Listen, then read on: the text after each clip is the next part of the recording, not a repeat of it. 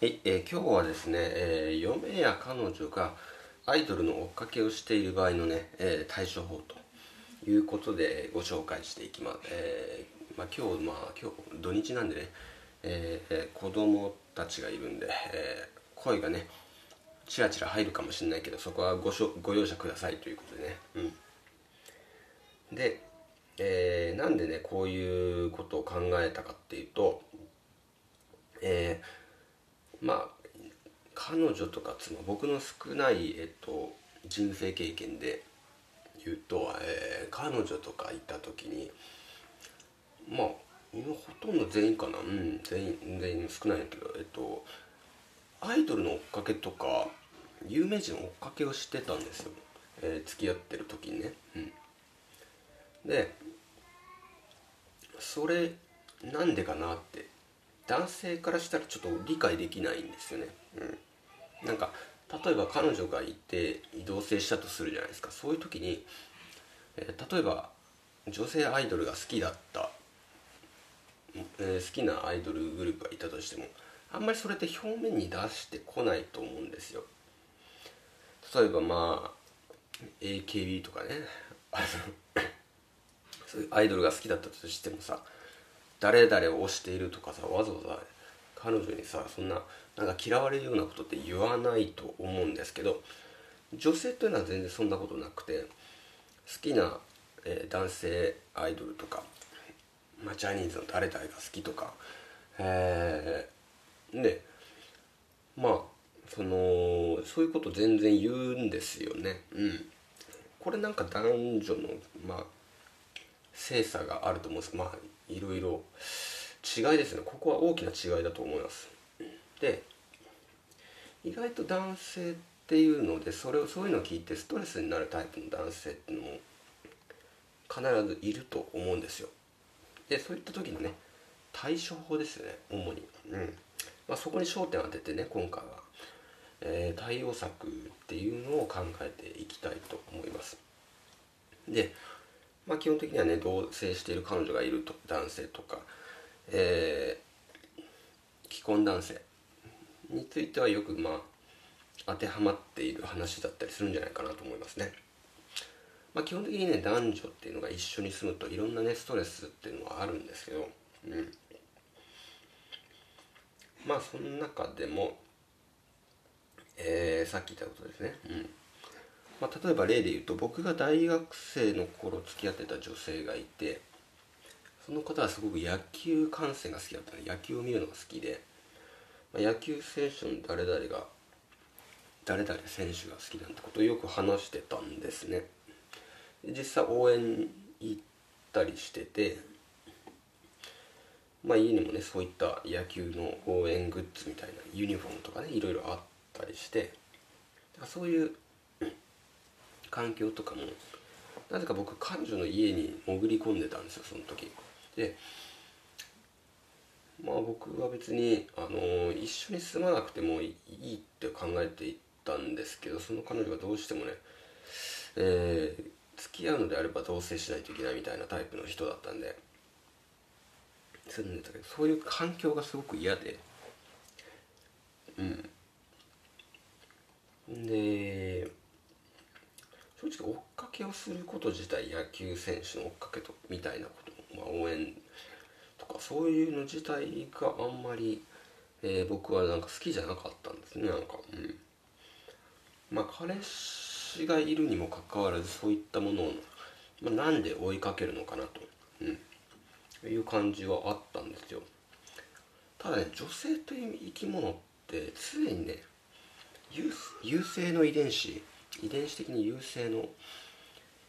遺伝子を追いかけるものなんですよ。より優れた DNA っていうのを常に頭の中で、えー、無意識のうちにね追いかけちゃってる生き物なんですね。うん。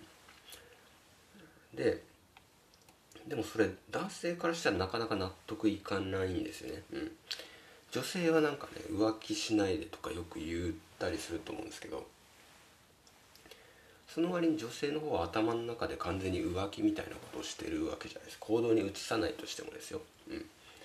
なかなか納得がいかない部分もあると思います。で特に既婚男性とかはね家族を養うためにね労働者としてねやりたくもない仕事を毎日やってたりもするわけじゃないですか。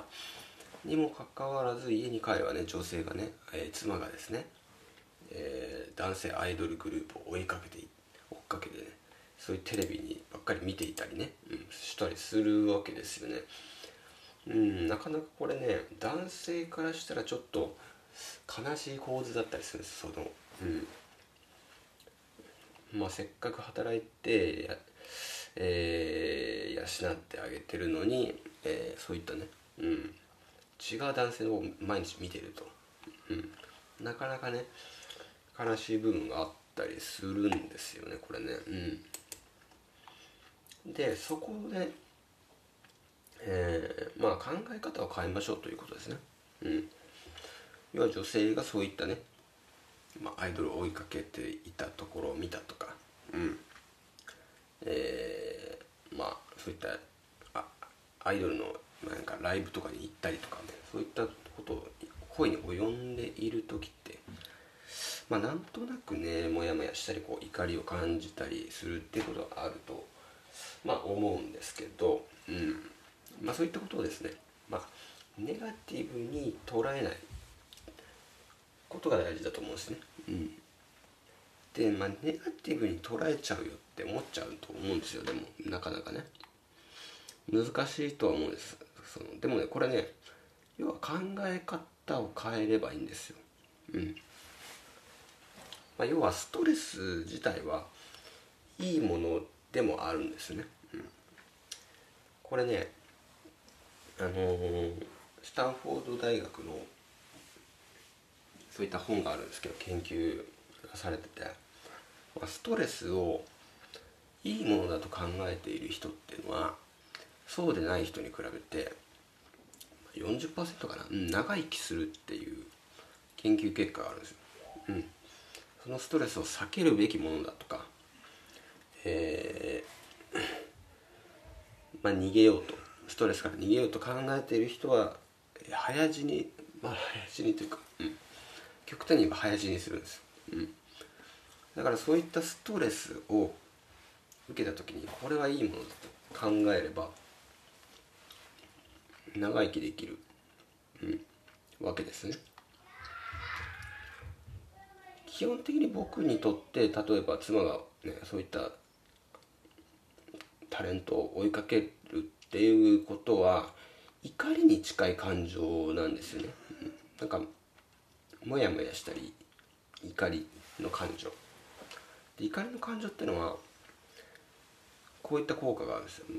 えば勇気が出るとか問題解決能力を高めるとか。うん。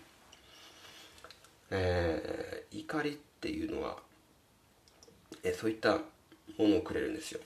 うん。問題解決能力とか上がるんですよ、うん、でそういった怒りのエネルギーを利用して、まあ、例えば家で勉強したりとか、うん、何か戦略を立てたりとかね、うん、そういったのに使うっていうのはなかなか有意義だったりするので。なんでむしろねそういった妻が何かを追いかけているとかえー、誰々のタレントが好きとかそういった話をしている時にそういったのを遮るのではなくむしろどんどんしろと。でどんどんしてくれればそれが自分のね活動エネルギーになる。それを生産的な活動に上げ、えー、変換していく。っていうことをすれば